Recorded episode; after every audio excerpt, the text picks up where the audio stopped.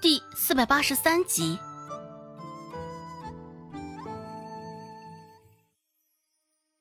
现在危机解除，柳青青懒洋洋的躺在床上，显得好不安逸。只是当周芷拿来硬竹板的时候，柳青青的神情却是没那么轻松了。替柳青青的腿处理完，涂抹了扭伤专用的药膏后，周芷有模有样的替柳青青上甲板。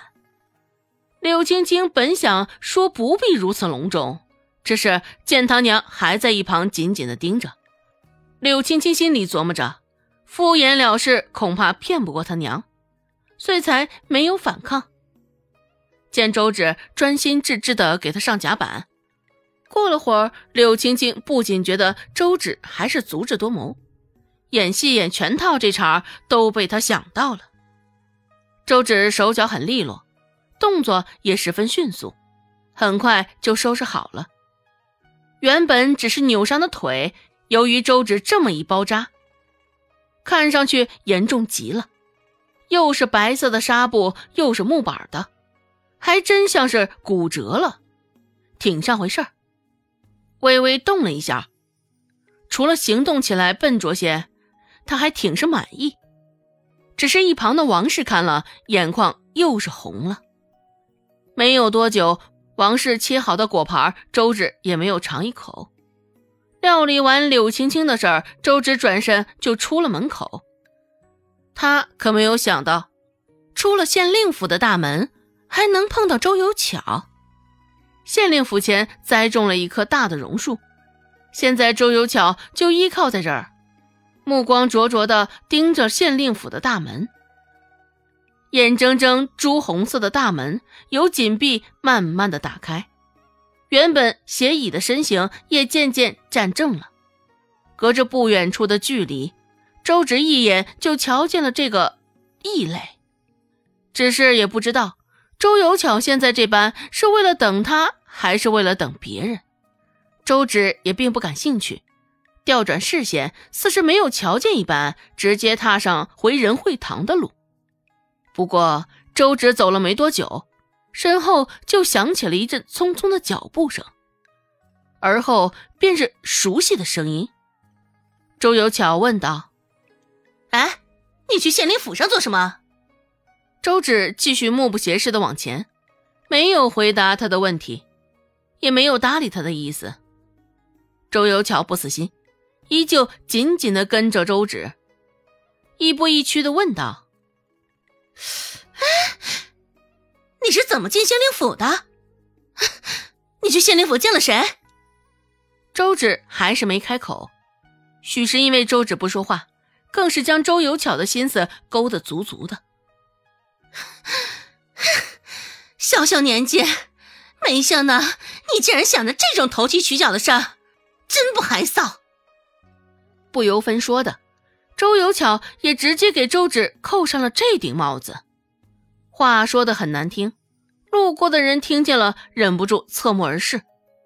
周芷安静了一路，直到走到仁惠堂，周芷抬眼瞧了一眼药铺的招牌，这才勾着嘴角说道：“这位夫人，我已经与你解释过了，像你这种不洁的病，我真是无能为力啊。不洁。”路边听到这两个字的人，脸上的表情也瞬间变得精彩极了。不敢置信的看向周有巧，见她打扮的这般精致俏丽，又觉得她应该是勾三搭四的主，甚是赞同的点了点头，眼神中不无轻蔑之意。周有巧也是不敢相信周芷竟然会主动找他的茬儿。还光天化日之下，当街说着这样的话，原本脸上还是木然的一片，现在立即撕开了他的虚伪，紧咬着牙，一脸狰狞的冲着周芷。周有巧说道：“嘿，你这个死丫头，造谣是吧？看我今天不把你的嘴给撕烂了！”周芷无奈的说道：“啊。”现在染上了不洁的病，才知道紧张。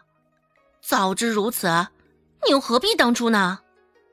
就算你现在对我如此咄咄逼人，我也没有法子给你治这毛病啊。他这么说，也是想要哄抬起周围那些人的情绪。与他设计的一样，周围的那些人听了周芷的话，果真是如他所愿，帮衬他。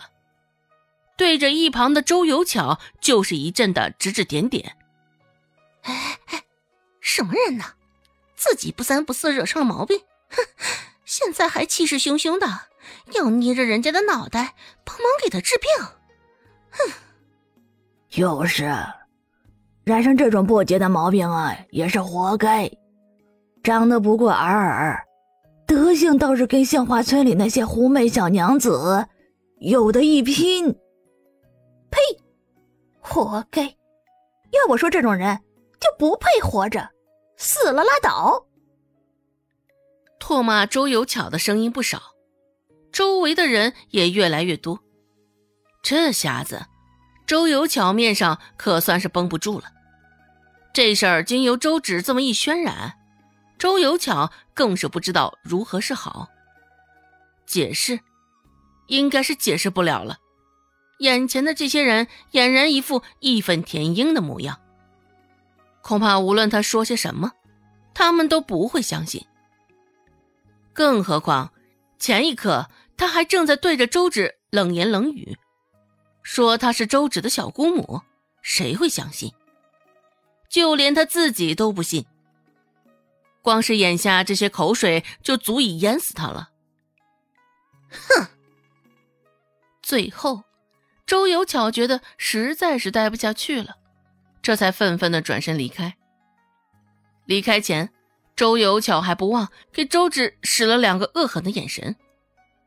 周芷则是挑挑眉，淡然应对，嘴角还显出一抹淡淡的笑意，讽刺挑衅的意味甚是浓重。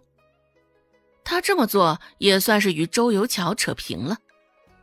刚刚周有巧是如何诋毁他的？周芷可还记得清清楚楚，现在说他染上了不洁的病，只能说一报还一报。